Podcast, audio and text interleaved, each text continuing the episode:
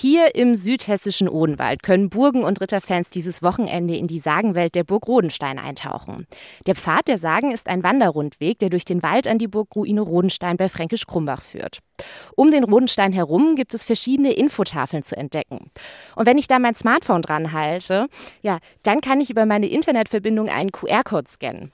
Und jetzt kann ich mir eine Sage über den berüchtigten Ritter Rodenstein anhören. Sagen, so Dieses Wochenende kommen drei neue Tafeln hinzu. Sie stehen an den Parkplätzen, auf denen man die Tour beginnen kann. Und neben mir steht Klaus Fitschen vom Waldwegmuseum Rodenstein. Was ist denn das Besondere an den neuen Tafeln?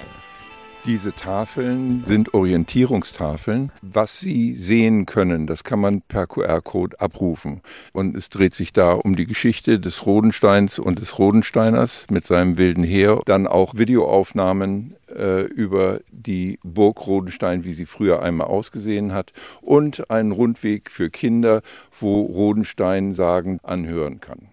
In Darmstadt können sich Familien am Sonntagnachmittag auf eine ganz andere Reise begeben, nämlich into the Space Age, also ab ins Weltraumzeitalter. Das ist die neue Vision und Designausstellung des Landesmuseum Darmstadt und sie dokumentiert den Weltraumhype der 1950er und 60er Jahre.